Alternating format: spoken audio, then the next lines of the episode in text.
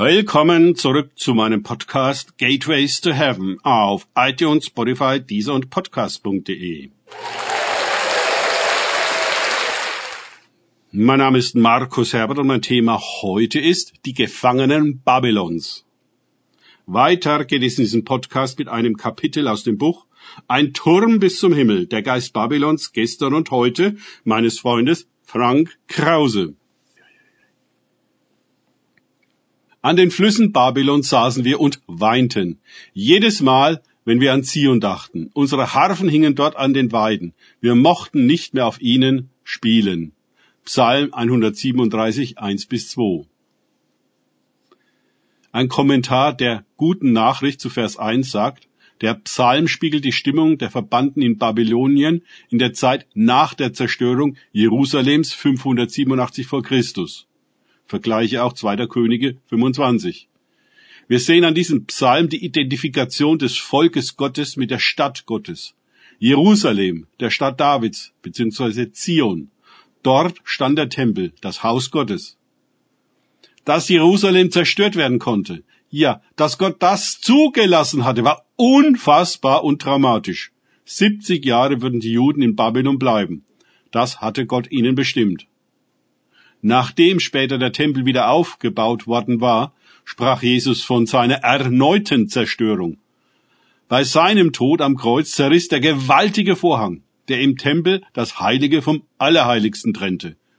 Prophetisch gesehen war damit die Zeit des Tempels vorbei. Gott wurde befreit aus seinem Heiligtum. Er wohnte dort indes schon lange nicht mehr. Aber das kümmerte die Pharisäer und Schriftgelehrten überhaupt nicht. Sie betrieben ihre religiösen Geschäfte la Babylon weiter, auch ohne Gott. Er war ja sowieso der entscheidende Störfaktor gewesen. Nach all den Propheten, die Gott geschickt hatte und die von den Hütern der Religion regelmäßig umgebracht worden waren, sandte Gott schließlich seinen Sohn, in der Hoffnung, dass sie wenigstens auf den hören würden. Aber nein, nach alter Tradition und Sitte töteten sie auch diesen als Verbrecher und blieben dabei, dass sie die Herren Zions waren und bleiben würden. Das Neue Testament betont, dass Gott nicht in Tempeln wohnt, sondern in Herzen. Seine Gegenwart lässt sich nicht durch Liturgien in Tempeln oder an geweihte Orte oder Gegenstände binden. Gott braucht kein Haus, das wir ihm bauen, sondern wir brauchen ein Haus, das er uns baut. Wie schwer es den Israeliten fiel zu begreifen, dass es nicht die Stadt Davids war, die sie heiligte, sondern so zu sein wie David, der mit Gott per Du war. Jesus wurde Sohn Davids genannt, weil auch er eine Verbundenheit mit Gott demonstrierte, die über das religiöse Gebaren weit hinausging.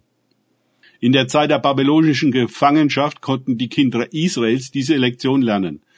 Nicht der Tempel und die Stadt machen uns heilig und gerecht, sondern die Heiligkeit und die Gerechtigkeit Gottes bewirken das in uns. Dennoch zeigt der Psalm mit seiner Melancholie und in seinem weiteren Verlauf auch Zorn, wie die Israeliten sich weigerten, ihr Herz an Babylon zu verlieren und assimiliert zu werden. Was den Zorn betrifft, legt Gott den nach Babylon weggeführten verblüffenderweise nahe, die Stadt nicht zu verfluchen, sondern zu segnen. Suchet der Stadt Bestes, dahin ich euch habe wegführen lassen, und betet für sie zum Herrn. Denn wenn's ihr wohl geht, so geht's auch euch wohl. Jeremia 29,7. Und eine sehr pragmatische Sichtweise. Zwar sollte Israel in der Gefangenschaft nicht den Geist Babylons annehmen, aber dennoch der Stadt Bestes suchen. Etwas nahmen die Juden allerdings noch aus Babylon mit nach Hause. Als möglicher Entstehungsort der Institution Synagoge wird bereits seit dem 16. Jahrhundert das babylonische Exil nach der Zerstörung des ersten Tempels vermutet. Und wie kann es anders sein? Finden wir in der Struktur der Synagoge, genau wie in der Kirche, die Hierarchie Babylons wieder. Auch seinen Geschäftsgeist und ebenso seine Hurerei, die fromm kaschiert wird durch Heuchelei, welche die Hauptverkehrtheit der Pharisäer und Schriftgelehrten waren. In der Heuchelei aber spiegelt sich in exzellenter Weise der Geist der Hure wider, die meisterlich darin ist, so zu tun, als ob, ohne es zu sein. Auch die mächtigen Prestigebauten mit ihren hohen Türmen lassen an die Motivation Babels erinnern, einen Turm bis in den Himmel zu bauen. Pass auf, denn ich, der allmächtige Herr und Gott, greife dich an, du stolze Stadt. Deine Strafe lässt nicht länger auf sich warten. Du wirst stürzen und niemand richtet dich wieder auf. Jeremia 50, 21 bis 32a. Danke fürs Zuhören. Denkt bitte immer daran. Kenne ich es oder kann ich es? Im Sinne von erlebe ich es. Erst sich auf Gott und Begegnungen mit ihm einlassen, bringt wahres Leben. Gott segne euch und wir hören uns wieder.